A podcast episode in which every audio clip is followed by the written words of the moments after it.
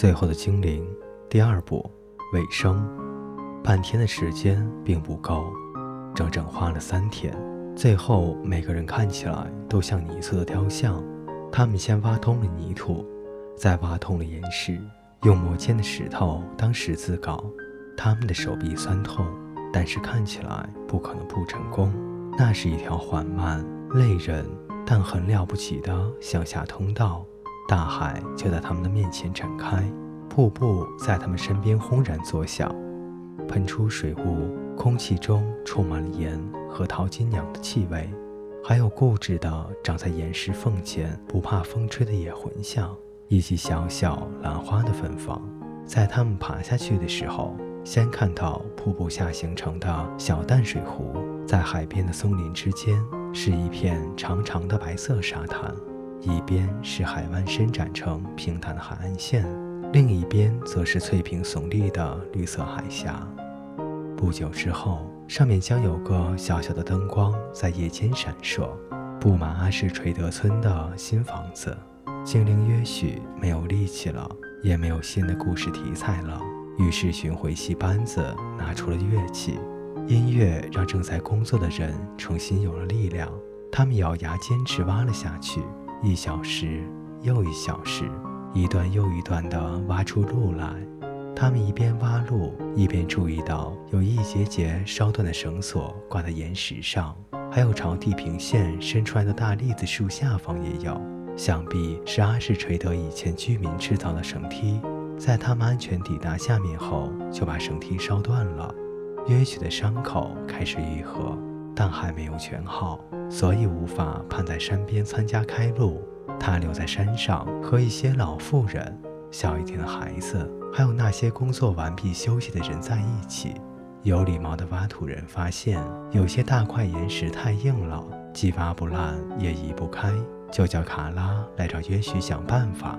约许想起在一本谈机械的书上看到可以使用杠杆，可是这里没有支点可以用来移动石头。本来可以打气子进去，将石头裂成两半，可惜也没有缝隙可以插气子，其实也没有东西可以当气子。一阵微风吹起，传来现在听得更清楚的海鸥的叫声。也许不禁为自己的无能而感到生气，于是拔出宝剑，用尽全力砍在岩石上，将石头打得粉碎。剑锋非但丝毫没有损伤，反而比之前的更加明亮。好像因为这一击而变得更强化了。罗比安详地看着约许，笑容更加灿烂。每个人都鼓掌叫好。往下走的速度很慢，一次一步的，宛如一条长长的巨蛇。大家都手牵着手，以免有人不小心掉下去。终于抵达下面的时候，大家既疲累又激动，沉默了好长一段时间，看着那柔和的海浪扑上沙滩。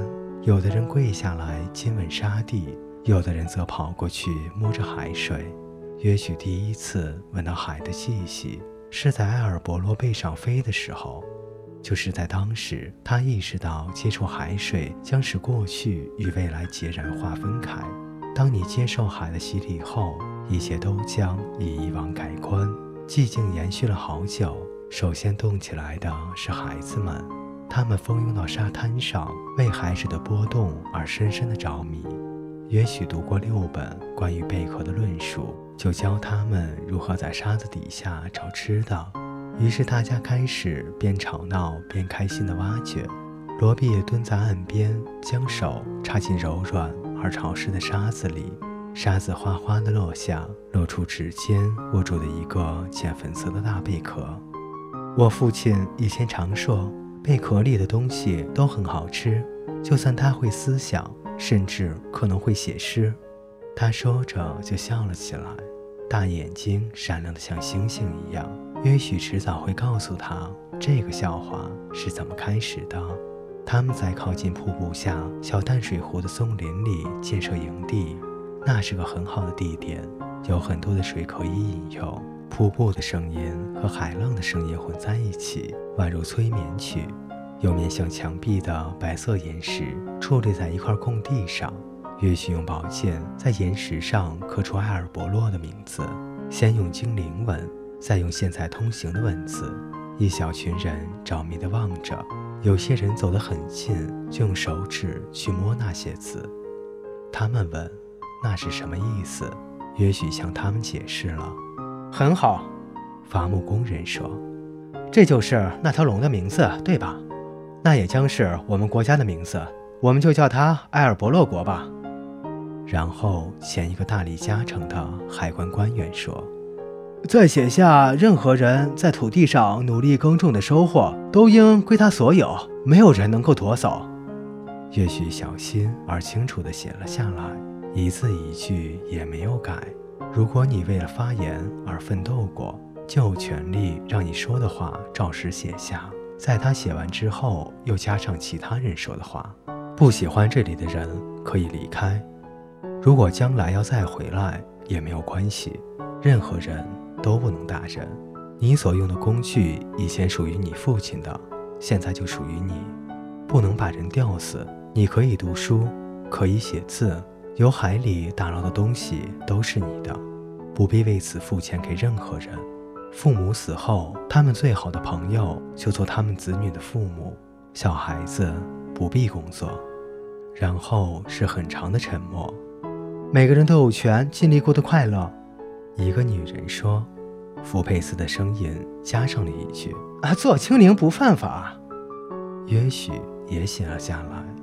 罗比和卡拉讲了好久的悄悄话，还偷笑了一阵，然后让罗比躲在卡拉的身后，满脸涨红的宣布了最后一条律法：每个人都可以和他喜欢的、真正喜欢的人结婚，就算另外那个人和别人不一样，谁也不能说什么。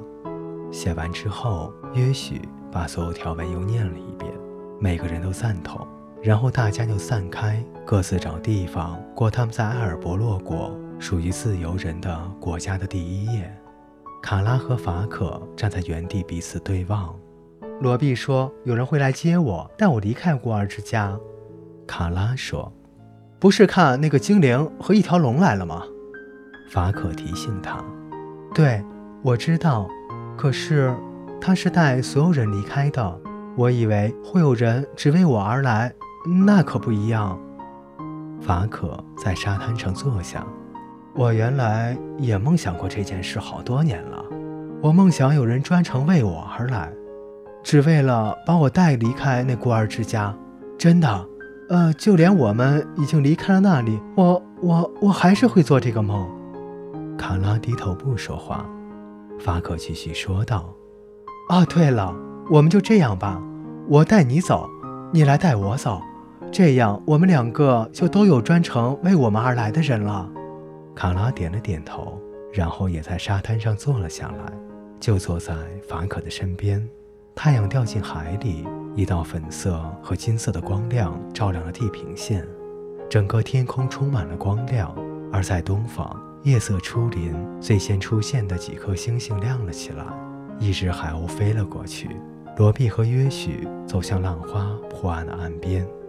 你知道的，罗比开口说道：“我的名字。”约许打断了他的话：“你的名字很可爱，我真的很喜欢。你喜欢罗比？